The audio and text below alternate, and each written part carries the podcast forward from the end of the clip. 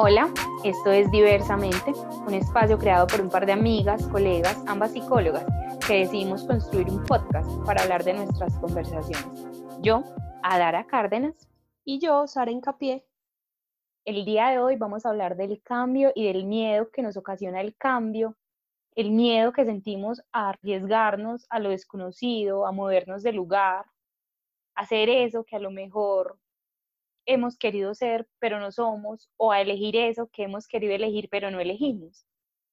De acuerdo, porque eh, a veces el cambio representa para nosotros un riesgo, un riesgo al que no estamos seguros si queremos correr, porque eso implica dejar ciertas creencias, ciertos deseos y también implica dejar cosas que creíamos que ya estaban bien hechas, que ya estaban listas, que ya estaban resueltas pero hay algo en nuestro interior que nos dice, ¿y si esto no sería así como, como puede ser? ¿Y si esto fuera diferente, estaría mejor? O muchas veces no es solo la intriga de si sería mejor, sino que hay algo dentro de nuestro interior que no nos tiene contentos con lo que somos y con lo que hacemos, aunque pueda parecer muy perfecto o muy bueno, y por qué se nos da ese miedo, ese miedo a arriesgarnos yo creo, Sara, que el miedo a tomar el riesgo, a cambiar, a movernos de lugar, es también un miedo a lo desconocido,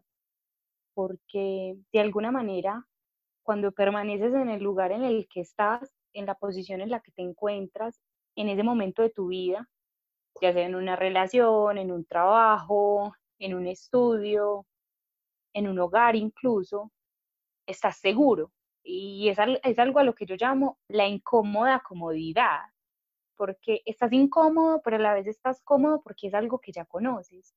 Pero cuando se te avecina lo desconocido, es, es, es una zona sobre la cual tú no sabes qué pasos dar, o cómo andar, o cómo va a ser, o cómo incluso se va a sentir, o se va a vivir. Dos, también pienso que ese miedo a lo desconocido se puede anudar también al miedo de soltar lo que ya se tiene. Porque, y si eso desconocido no es tan bueno como lo que ya tengo, entonces, ¿qué? Por ejemplo, un trabajo. Si me arriesgo por este nuevo cargo y no me gusta y resulta que me gustaba más el anterior y ya no puedo volver, entonces, ¿qué? O en una pareja. Y si dejo a esta persona o dejo esta relación pero no encuentro nadie igual nada igual y ya no puedo regresar a este mismo punto, entonces, ¿qué? ¿Qué será de mí? ¿no? Es el riesgo. Claro, y es que ese riesgo es, va a estar en nuestras vidas siempre y el hecho es que hay que entender de dónde viene. También debemos ser muy conscientes que desde el día que nacemos eh, nos adoctrinas a una cultura, como unas normas sociales y que desde esas bases empezamos a construir nuestros deseos, pero que finalmente pueden no ser nuestros deseos, ¿cierto? Porque estamos entonces muchas veces utilizando unos mecanismos de defensa, pues como un autoengaño de lo que creemos que queremos, pero finalmente llega ese miedo a que arriesgarse a hacer lo que realmente somos y encontrar esa esencia, encontrar eh, eso que queremos causa ese miedo al cambio, porque muchas veces afrontar como parámetros eh, de la sociedad y que se espera que nosotros cumplamos. Y en esa medida que vamos creciendo, eh, nuestros deseos posiblemente no son los que queremos, sino lo que espera la sociedad, la familia, el novio, la novia, el trabajo, los amigos de nosotros. Pero internamente todos podemos sentir que hay algo que no está bien, y es ese miedo como a enfrentar las riendas pues como de nuestra propia existencia, porque igual ser diferente nos confronta, porque la sociedad, aunque ahora está en cambio, y eso me parece genial, pero todavía nos enfrentamos a que el que es diferente es el raro, al que es diferente es el loco, y cómo asumir todo esto es un riesgo que no muchos pueden estar preparados para hacerlo. Sabes que dijiste algo que me parece muy importante y es todo lo de la sociedad, porque ahora pienso que se nos presiona un montón para estar cambiando. Y hay una presión del medio terrible para estar cambiando y vos todavía no estás preparado para cambiar o no sabes si querés cambiar o como, como lo dijiste, a lo mejor viene de afuera, pero no sé si en mí está ese deseo o si está en mí ese deseo, pero en la afuera es una demanda completamente diferente y no convergen ambos deseos, no convergen ambos sentimientos, no convergen ambas emociones o pensamientos y se puede entrar en conflicto, porque cambio, pero ¿para qué cambio? Hay que preguntarse para qué o para quién cambio. Cambio por mí, para mí, porque es lo que yo quiero, o cambio porque el otro espera que yo cambie, o porque hay una demanda para que yo lo haga, pero que a la larga si lo logro no me generará ninguna satisfacción o ninguna eh, gratificación. Claro que sí, porque mira que ahora que nosotros vamos actuando por impulsos y cómo la demanda del medio nos va moviendo de lugar, pero muchas veces lo que considero que podríamos hacer es cuestionarnos sobre nuestros propios sistemas de creencias, o sea, cuestionarnos, pero realmente, ¿por qué estoy haciendo esto? ¿Será que lo que soy ahora es una creación que atiende a las necesidades externas, pero y, yo, y yo quién soy, quién es mi identidad, ¿Qué, cuáles son mis deseos? Pero muchas veces ese cambio que nos está pidiendo la sociedad, como tú dices, que a veces es, es abrumador, claro, entonces, ay, no, bueno, nos piden cambiar, bueno, cambiemos, entonces ya no, ya no como mal, eh, ya como sano, ya hago ejercicio, pero cuál es finalmente la intención, porque si es un cambio, porque me lo están exigiendo, pero todavía no me estoy cuestionando qué es lo que creo y qué es lo que soy y a dónde quiero llegar, llegar o cuál es el sentido de este cambio, creo que ahí es donde también nos vamos a sentir frustrados, aunque estemos siendo mejores personas con lo socialmente establecido. Es como un cambio obligado, un cambio automático, diría yo.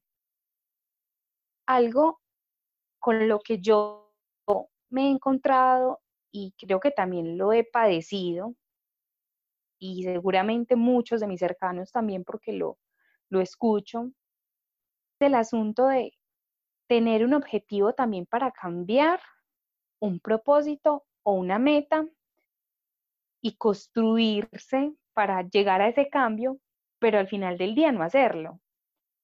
Por ejemplo, yo quiero cambiar eh, una característica mía de mi personalidad que no me agrada, que siento que no me funciona y comienzo a trabajar sobre ella.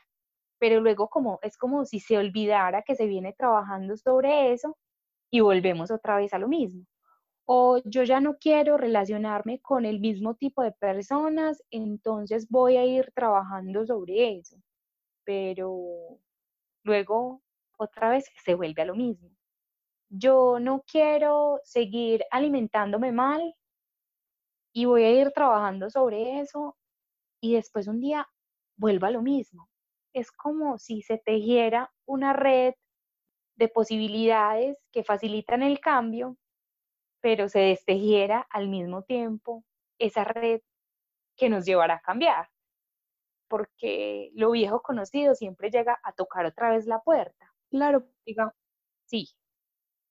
Porque es muy bonito lo que dices en la medida en que nosotros utilizamos el miedo como un mecanismo para defendernos como de todo eso desconocido. Y además el miedo se ha utilizado también como un elemento de control social. Y es como ese miedo, o sea, como cuando más temor, inseguridad tenemos, a lo desconocido, entonces es cuando más necesitamos protegernos, cuando más necesitamos que nos proteja y, y qué es lo seguro, volver a, las, a los patrones establecidos, a lo que ya veníamos haciendo, que aunque no nos tenga conformes, aunque no nos haga felices, pues ya lo conocemos. No sé si eso es lo que, eso es lo que comprendo desde tu análisis y me parece muy chévere que estabas diciendo. Exacto, es exactamente lo que tú dices. Como tener todo para cambiar, pero al final del día no hacerlo porque me muero del pánico, porque si lo hago, no sé qué va a ser de mí, porque si lo hago, no sé si me va a resultar bien, porque si lo hago, eh, es también algo de mí que se termina muriendo o es algo de mí que termino perdiendo o es algo, alguien, como se decía en un principio, que se termina perdiendo, porque todo cambio, leí en alguna imagen alguna vez que todo cambio, aún por muy ansiado que sea, lleva consigo una melancolía, porque realmente cuando cambias, también hay pequeñas tristezas con ese cambio, pues, por más, por más mal que vos te sintas en un trabajo, cuando lo dejas, también hay, hay cosas que te hacen sentir un poco nostálgica. Por más mal que vos te sintas con alguna parte tuya, de tu personalidad, de tu manera de ser, de tu aspecto físico, cuando ya no está, también es un poco de nostalgia porque ya no está, porque algo se fue. A veces, claro, habrá personas a las que no les sucede porque tenemos que partir de que aquí no hablamos 100% con la verdad pura ni la verdad absoluta, sino eh, a veces lo que puede llegar a suceder. Habrá personas que dirán, a mí no me sucede, pero lo, lo más frecuente es que sí, que a veces pase. Y como nos sentimos vulnerables y amenazados ante ese cambio, sentimos la necesidad de, de, retomar pues como las certezas pasadas, porque el hecho de perder algo que ya había construido es doloroso, aunque lo que me espere más adelante va a ser inmensamente feliz, pero como no lo sé, como está el riesgo, recurrimos a esas viejas, como a esos viejos mecanismos, a esos viejos patrones eh, para hacer lo que veníamos siendo, pero llega un punto en la, en la vida en que, que miramos hacia atrás y muchas veces o algunas personas dirán, pero ¿cuál es el sentido de todo esto? ¿Cuál es el sentido de esta carrera? ¿Cuál es el sentido de este trabajo? ¿Cuál es el sentido de, de todos esos sueños que ya son hechos realidad o estoy en, este, en esta construcción, pero no me hace feliz? Esa pregunta de cuál es el sentido, Sara, creo que muchos cambios son movilizados por esa pregunta de, ¿cuál es el sentido? ¿Yo qué estoy haciendo aquí? ¿O yo para qué estoy aquí? ¿O yo para qué estudio esto? ¿O para qué estoy con esta persona? Creo que esa pregunta que tú acabas de hacer, planteada de diferentes formas, es que viene como el impulso para cambiar. Pero algo con lo que creo que pasa, pues algo que creo que pasa, el humano es que muchas cosas se quedan en el impulso. no sé si entiendan, pero hay cosas que se quedan en el impulso. Yo voy a comenzar a hacer ejercicio, yo voy a comenzarme a leer este libro, yo voy a emprender este nuevo eh, negocio, yo voy a... Y es un impulso, pero con la misma energía con la que llega, pareciera que fuera la misma energía con la que se va. Claro, yo te entiendo, porque eh, considero que a veces esos impulsos nos llenan de energía para, para hacer ese cambio en nuestras vidas, nuestro propósito, pero ¿qué pasa? Como no tenemos claro, eh, bueno, o en ocasiones no se tiene claro por qué lo quiero hacer, sino que es un impulso como esa necesidad de arrebato que nos da la vida de quiero hacer algo diferente, pero como no nos hemos cuestionado por qué lo queremos hacer diferente y como no hay una base sólida para reafirmarse en todo, todo ese deseo de, de hacer ejercicio, de comer sano, todo lo que la gente quiera emprender, como no hay una base sólida de sus creencias o de sus propósitos, es muy fácil perder la energía y recurrir como a lo mismo. Algo relacionado a lo que estabas diciendo, pues y como que va en concordancia con el tema, y es que la sociedad nos ha dicho que el sufrimiento es malo, que no, que uno debe estar contento, que uno debe eh, sobrellevar la vida, que uno para progresar tiene que estar feliz y que el que expresa sus sentimientos y el que tiene rabia o el que siente dolor o el que llora, entonces es el que no está valorando o el que, cierto, hay, un, hay unas creencias en cuanto al sufrimiento que considero un poco erradas porque el sufrimiento, como, como lo dice Víctor Frank en su libro El hombre en búsqueda de sentido. Es una de las cosas que posibilita el sentido de la vida. Es muy bonito como resignificar el dolor. ¿Y qué pasa con el miedo? Que es que nos da miedo sufrir. ¿Cierto? Y el cambio, entonces, el cambio implica miedo y el miedo implica una, un posible sufrimiento. Y como no está bien valorado sufrir porque no, los, no, no sabemos resignificarlo, entonces posiblemente ese cambio no se, no se como queramos, pero la invitación también es a que pensemos qué puede pasar, o sea, qué, qué, qué, es tan malo que puede pasar con este sufrimiento y si es algo muy doloroso, ¿cuál es el propósito de este, de este dolor? O sea, cómo resignificar ese, ese sufrimiento para posibilitar un montón de crecimiento, un montón de cambios que posiblemente sean mucho más beneficiosos y positivos en la vida de todos. Lo, lo paradójico es que el sufrimiento, lo paradójico es, el sufrimiento a veces es el que lleva a desear el cambio, pero el cambio no se realiza por miedo a sufrir. ¿Me entiendes? Entonces, no sufro porque lo sufro si cambio, lo sufro si no cambio. La pregunta que podría hacerse uno es, bueno, si voy a sufrir no cambiando y voy a sufrir cambiando, por eso que después a lo mejor se me pase, ¿por qué no hacerlo entonces? Y, después va a ser pasajero. Digamos que ambos sufrimientos van a estar, pero uno va a permanecer más en el tiempo que otro. Uno va a ser más pesado que el otro el otro puede ser por un tiempo, pero va a ser, te aseguro que por un fragmento de tiempo, no sé cuánto, no te puedo decir un mes, dos meses, una semana, 15 días, un día, 15 minutos, no sé, va a estar seguramente, pero va a pasar. El otro no pasa tan fácilmente, se esconde, se esconde, porque se esconde el sufrimiento cuando tú no has cambiado, cuando tú no has elegido, cuando no has modificado y lo escondes. Y es como, voy a meterlo debajo de la alfombra que no se vea, pero ahí está, ahí está latente. Y un día explota y te vuelves un caos. Pero con el otro vas a estar hecha un caos o hecho un caos, pero por un momento. Después ya eso pasa. Te aseguro que eso pasa. Y claro que pasa, porque cuando uno apuesta por el, el verdadero deseo, se dará cuenta que todo ese dolor y que todo ese sufrimiento tiene un propósito y un sentido de vida. ¿Qué pasa ahora? Que como tenemos miedo al cambio, como nos sentimos seguros y vulnerables y necesitamos que esos viejos patrones y esas viejas creencias nos protejan de lo novedoso, entonces nos narcotizamos y, y, esta sociedad se presta, se presta para, para evadir todo, todo pensamiento, todo, eh, todo cuestionamiento, todo sufrimiento.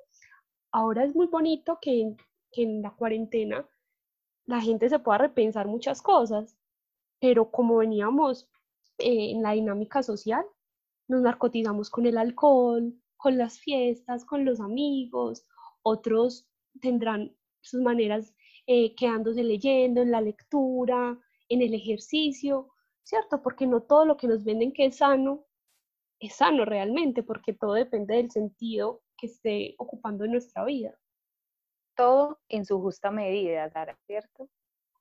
Cuando ya llega todo en los extremos, no es tan sano. Cuando el ejercicio en sus extremos, por ejemplo, ya no es tan sano para el cuerpo. Entonces es como todo en su justa medida, como tú lo dices, que nos narcotizamos y nos venden o compramos también o creamos unas maneras de evadir la realidad o de evadirnos, de perdernos, creyendo que a veces son muy buenas o son fantásticas, fabulosas, y a lo mejor y no. A veces, a veces escucho, no sé si te ha pasado, que muchas personas de la afuera juzgan a quienes no se han movido del lugar o a quienes no han cambiado. Por ejemplo, si ella sabe o él sabe que esta relación no es positiva porque simplemente no rompe con la relación. Si te está causando tanto malestar estar en la casa con tu familia, ¿por qué no simplemente te vas? Si esta amistad te está generando tanto malestar, ¿por qué simplemente no la dejas? Y hay muchos cuestionamientos porque desde la afuera también se juzga demasiado cuando no se cambia. Entonces creo que llegan, hay dos jueces aquí, el juez propio, que será uno que no ha logrado hacer, que no ha logrado moverse o cambiar, y el juez de afuera, que es la sociedad, porque no has cambiado, se supone que ya deberías, porque se supone que todos aquí, en el discurso que nos vende la sociedad, ya deberíamos de estar listos para todo. estar preparados para soltar, para dejar ir, para cambiar, para movernos. Y cuando no se hace, también se sataniza demasiado. No sé tú qué piensas. Sí, estoy muy de acuerdo contigo, porque es más fácil mirar lo que no hace el otro que lo que no hago yo. Entonces, como yo no me ocupo de mis asuntos, porque ni siquiera sé cuáles son mis asuntos y me duele ocuparme de mí, más fácil miro el otro que no hace, que, que no dijo, cómo no puede cambiar, porque mirar desde lo externo es tan fácil, se solucionan los problemas amorosos, se solucionan los problemas financieros, se consigue el trabajo soñado, pero nadie sabe como la carga que conlleva para cada cual ese enfrentamiento. Es que para los que uno es algo, es algo muy fácil de ver, para otros podrá implicar un montón de cosas, un montón de sufrimiento por historia familiar, ¿cierto? Por problemas físicos, mentales, psicológicos, que yo creo que tampoco uno tendría que estar explicándole a todo el mundo por qué se siente mal o por qué no puede cambiar. Y eso es algo que como sociedad deberíamos repensarnos y es respetar los procesos de, de los otros. Y que en la medida que yo respeto eso, a lo mismo me estoy respetando yo a mí, porque nos estamos reflejando todo el tiempo. Entonces, si yo al otro lo miro con amor, con compasión, con respeto y honro como su proceso, finalmente todo eso se me devolverá a mí eh, multiplicado. Ser compasivo con la guerra interna, con la lucha interna que lleva al otro, ser compasivos, no somos compasivos, somos sumamente inquisitivos y sumamente punitivos y, fuertes con lo que es el otro. Ahora bien, Sara, ahora sabiendo el terreno y el por qué llega el miedo, cómo se manifiesta este miedo y los motivos eh, para no cambiar, ¿qué podría hacer alguien o cómo podría uno facilitar un poco, moverse de lugar, cambiar, comenzar a dar esos pequeños pasos? Porque, ojo, la mayor mentira que se nos ha contado o que incluso nos hemos contado nosotros mismos es que el cambio llega de un día para el otro. Cada que yo digo esto, hay alguien que me dice, por ejemplo, yo fumaba y yo un día me levanté y dije que, que ya no iba a fumar más y dejé de fumar. Listo, deja, dejaste de fumar. Pero igual, yo creo que en ese cambio del dejar el cigarrillo, no era solo dejar el cigarrillo, porque cuando tú dejas eso que dices que quieres dejar o cambias eso que quieres cambiar, eh, te cambian un conjunto de cosas más. Dejaste el cigarrillo, por ejemplo, pero entonces háblame de tus dificultades emocionales, háblame de tus dificultades relacionales, háblame de tus dificultades laborales, eso también cambió, ¿sí? Porque se traspasa. sí, se traspasa, entonces ningún cambio se da de un día para el otro, ningún cambio se da de un momento para el otro. Los cambios requieren de construcción y ojo, los cambios que se dan de un día para el otro muy probablemente no se sostengan en el tiempo. Los cambios que se dan de un momento para otro no tienen bases sólidas para permanecer en donde están. Se nos ha contado y nos hemos creído eso, pero ¿cómo entonces comenzar a construir las verdaderas bases o unas bases un poco más sólidas, de acuerdo a los recursos que cada uno tiene, claro, para dar esos pasos hacia el cambio que queremos, que realmente deseamos una vez conociéndolos, no el cambio que desde afuera nos demandan, sino el cambio que nosotros sentimos de una manera consciente hay que dar. La invitación es nuevamente a retomar nuestro deseo, ¿cierto? A conocernos. Eso puede ser como la invitación eterna y creo que es el reto diario y aún así uno conozca una parte de uno, la vida es eso, nos muestra en cada etapa, en cada proceso lo bonito y lo diferente que podemos ser y los lo cambiantes que podemos ser. Yo creo que un paso para atreverse al cambio y no tener miedo al cambio es primero conocer mis deseos. Conocer mis deseos y analizar cuáles son mis creencias limitantes también, ¿cierto? ¿Qué, qué de todo esto que soy y he aprendido, qué me sirve, qué me identifica, qué es en los valores y, y con lo que quiero vivir y creo firmemente y qué es lo que realmente no es indispensable. Y también puedo decir que entender el sufrimiento como un propósito de vida. Y eso es bonito porque en el libro de Víctor Frank del Hombre en busca de sentido, que es de donde tomo pues como este, este análisis, no, no hablo de sufrir desde lo innecesario, porque ya ahí, ahí ya no está en lo correcto, es cuando el, el sufrimiento es inevitable, porque cuando hay un cambio, hay una pérdida, y las pérdidas nos causan dolor, nos hacen sufrir. Y es ese, sufrimiento inevitable, cómo le doy un, sentido a, ese sufrimiento y entonces ya no adolezco eso, o sea, ya eso no me duele porque es que eso me está llevando a otro lugar, ese sufrimiento me está llevando a otro lugar. Entonces yo creo que son dos buenas formas, quizás no las únicas, quizás podamos debatir sobre estas, pero son, es una buena manera de pensarnos el cambio y atrevernos a hacerlo. Muy de acuerdo, muy de acuerdo. Creo que apelaría también a la conciencia en ese hilo de, de conocer los deseos y conocerme y conocer lo que quiero, apelar también a la conciencia al momento de decir, bueno, esto hay que cambiarlo o esto quiero cambiarlo, porque se va en piloto automático y no vamos haciendo un trabajo consciente. Y cuando el trabajo no es consciente, es decir, cuando no tenemos como los ojos bien abiertos en los pasos que vamos dando, es muy probable que nos tropecemos en el camino.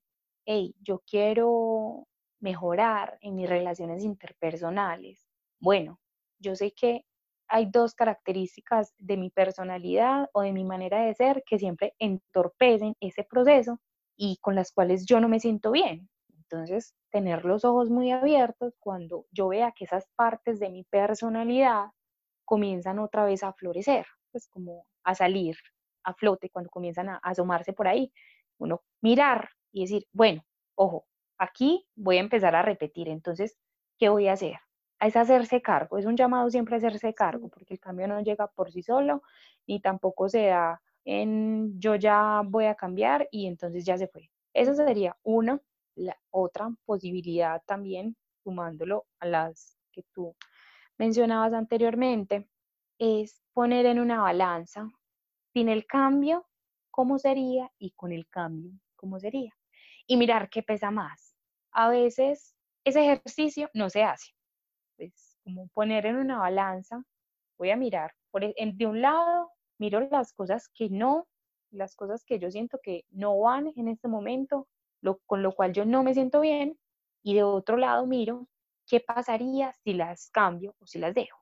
Algo que me gusta plantear es qué sería lo peor que puede pasar si, qué sería lo peor que puede pasar si yo tomo esta decisión, qué, puede, qué sería lo peor que puede pasar si yo me muevo de este lugar, qué sería lo peor que puede pasar eh, si hago tal cosa. Con esa respuesta volver a la balanza y preguntarse, ¿qué es lo peor que podría pasar si yo no hago esto, si yo no me muevo o si yo no tomo esta decisión? Con esas ambas peores posibilidades, mirar cuál termina pesando más. Me gusta mucho lo que dijiste porque puede resumir lo que hemos venido diciendo. Esto puede ir como eh, complementando todo lo, lo, que hemos comentado aquí y cómo todo eso que, que conversamos puede tener también un pasito. O sea, aquí la idea es que en estas conversaciones como que podamos ir aclarando las cosas de la vida cotidiana y cómo podemos ir construyendo herramientas para dar esos pequeños pasos. Y algo que, que me gustó mucho lo que tú dices es responsabilizarnos. Eso también es base y quiero que todas las personas que nos escuchan eh, se queden con esto y con lo que dijo Adara, y es que también estamos muy acostumbrados a victimizarnos. ¿cierto? Porque ya hemos estado acostumbrados a conformarnos con lo que tenemos y entonces creemos que las circunstancias y los que están a nuestro alrededor son los culpables o responsables de lo que nos pasa. Y la invitación que nos hace Adara es a ser conscientes de qué estamos haciendo por nosotros mismos, que definitivamente lo que no hagamos nosotros no lo va a hacer nadie. Sí, mira que en terapia, por ejemplo, y como lo vimos a lo largo de, nuestro, de nuestra formación académica, nos dimos cuenta que en el trabajo con el otro, por ejemplo, que el otro se dé cuenta de lo que tiene que hacer o de lo que está pasando con él, no es suficiente, ¿cierto? No es suficiente que yo sepa que yo tengo miedo al cambio por una, por una serie de eventos en mi historia de vida que me llevaron a tener este miedo. Bueno, sí, es importante saber por qué, pero no solamente quedarnos en el por qué y utilizar el por qué como excusa para no movilizarnos o para no movernos, sino que ya desde ahí y vos conociendo, hacerte cargo. Bueno, ¿qué vas a hacer con eso? Vos ya sabes que sos así por eso. Vos ya sabes que, que se te dificultan ciertas cosas por eso. ¿Y qué sigue? ¿Y qué vas a hacer? Porque si no caemos en eso que tú acabas de decir, una especie de me victimizo o me resguardo o utilizo esto como escudo, como excusa para no cambiar. Y te lo juro, Sara, que excusas para no cambiar o para quedarnos siendo lo que somos en el momento, hay un montón, pero argumentos para movernos, creo que terminamos sacando muy pocos al momento de, de tener que hacerlo. Y con esto creo que podemos ir cerrando y dándole forma un poco al podcast para finalizar con algunas ideas principales. Ser compasivos con nuestro proceso personal creo que es fundamental. Ya suficientemente duro es el mundo afuera con nosotros como para que nosotros comencemos a ser también duros con nosotros mismos. Ser compasivos con nuestro proceso de cambio, con el proceso de montar, con el proceso de movernos a otro lugar y ser muy conscientes de ese proceso.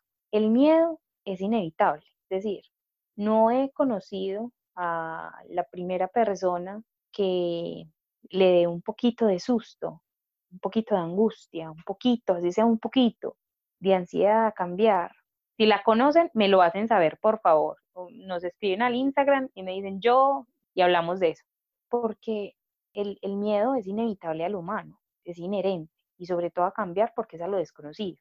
El sufrimiento, por otro lado, también es inevitable a lo humano, pues el dolor está y creo que siempre va a estar. Y no habrá por qué esconderlo, no habrá por qué no mirarlo o pensar que está mal, sino decirle como ven, eh, yo me hago cargo de vos y miremos qué vamos a hacer con esto que estoy sintiendo, con este sufrimiento, como un motor más para moverse del lugar. Y comenzar a hacernos más preguntas acerca de nuestra posición con nuestro proceso personal, nuestro compromiso con nosotros mismos. Creo que el principal compromiso termina siendo con uno más que, más que con cualquier otra cosa. Cuando digo el compromiso con uno, es el compromiso con la vida misma y con la salud, tanto física como mental y emocional. También para concluir, que entendamos que sufrimiento nos puede llevar a un lugar desconocido y que si le damos un sentido tendrá grandes resultados. Muchas gracias por acompañarnos en un nuevo episodio de nuestro podcast. También agradezco mucho a todas las personas que nos están escuchando. Espero que estos encuentros sean muy valiosos para ustedes, que nos sigan en nuestras redes. Estamos en Instagram como arroba diversamente-as. Esperamos todos sus comentarios, sugerencias, estamos muy contentas en este proceso y recuerden, nosotros somos diversamente.